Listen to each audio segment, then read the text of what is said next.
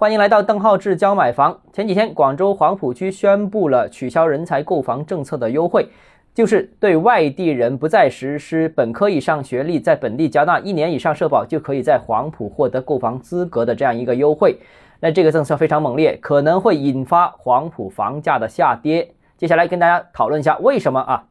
首先，先说说黄埔的取消人才购房政策是非常必要的，因为在过去一年，黄埔的房价上涨速度过快。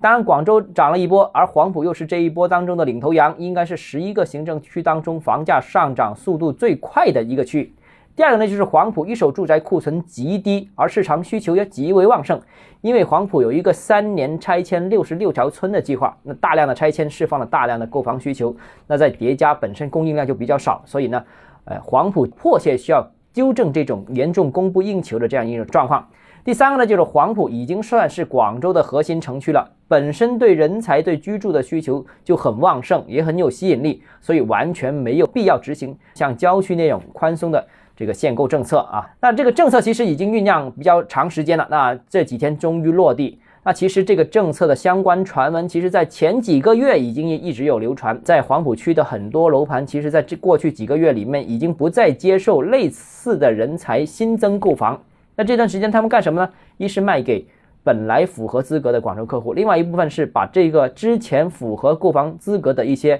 外地客户，呃，赶紧办签约。那现在几个月过去之后，这批能抢救的客户，我相信已经抢救的差不多了，最终新政落地。那所以我也相信，基本上这个政策对一手市场影响相对较小，主要影响的是二手房市场啊。那未来黄埔的房价是怎么看呢？会不会对黄埔楼市产生什么样的影响呢？我觉得，首先结论就是黄埔房价可能是稳中有降，因为取消人才购房资格之后呢，黄埔外地客户购买这个优势已经没有了。那黄埔现在限购的政策跟主城区一样，一样的严格，那需要五年以上社保，所以呢，一二手客户在黄埔这个新增客户的占比可能会有一个比较大的明显的萎缩，成交量应该是有下滑的。那再加上黄埔目前是广州执行限价政策最严格的区域之一，再叠加新盘价格要比之前低百分之三的这样一个要求，那所以呢，黄埔楼市量价齐跌可能是一个大概率事件啊。不过由于黄埔实在库存太低了，